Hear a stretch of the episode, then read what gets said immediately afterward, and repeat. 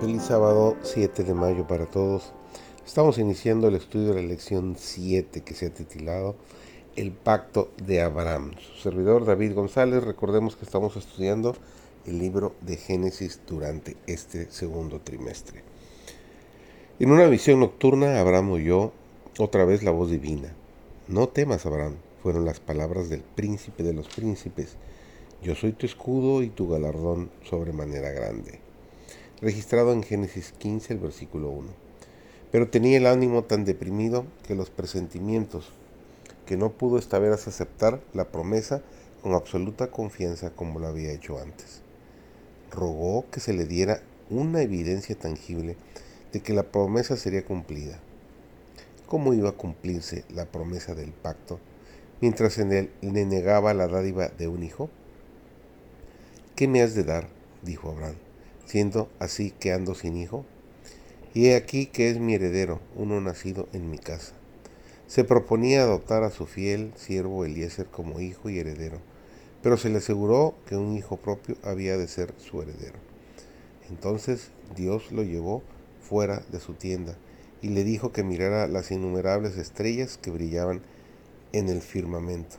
Y mientras lo hacía le fueron dirigidas las siguientes palabras. Así será tu simiente, y creyó Abraham a Dios, y le fue atribuido a justicia.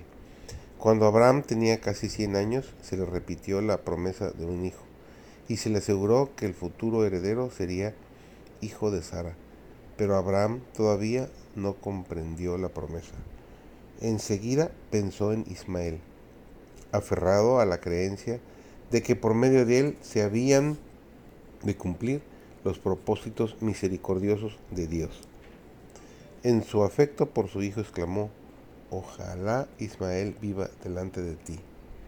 Nuevamente se le dio la promesa en palabras equivocadas.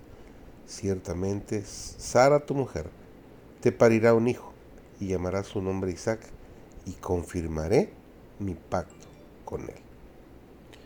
Dios confirió un gran honor a Abraham los ángeles del cielo mantuvieron y hablaron con él como con un amigo. Cuando los juicios de Dios estaban por caer sobre Sodoma, este hecho no le fue ocultado y él se convirtió en intercesor de los pecadores para con Dios. Su entrevista con los ángeles presenta también un hermoso ejemplo de hospitalidad. Las mayores victorias ganadas para la causa de Dios no son resultado de complicadas discusiones, amplias facilidades, extensa influencia o abundancia de recursos se obtienen en la cámara de audiencia con Dios, cuando con fe ferviente y agonizante los hombres se hacen de su brazo poderoso. Cuán fuertes son la verdadera fe y la verdadera oración. Son como dos brazos por los cuales el suplicante humano se asiese del poder del amor infinito. La fe consiste en confiar en Dios, en creer que nos ama y sabe lo que es mejor para nuestro bien. Así, en vez de nuestro camino, nos induce a preferir el suyo. En vez de nuestra ignorancia, acepta su sabiduría.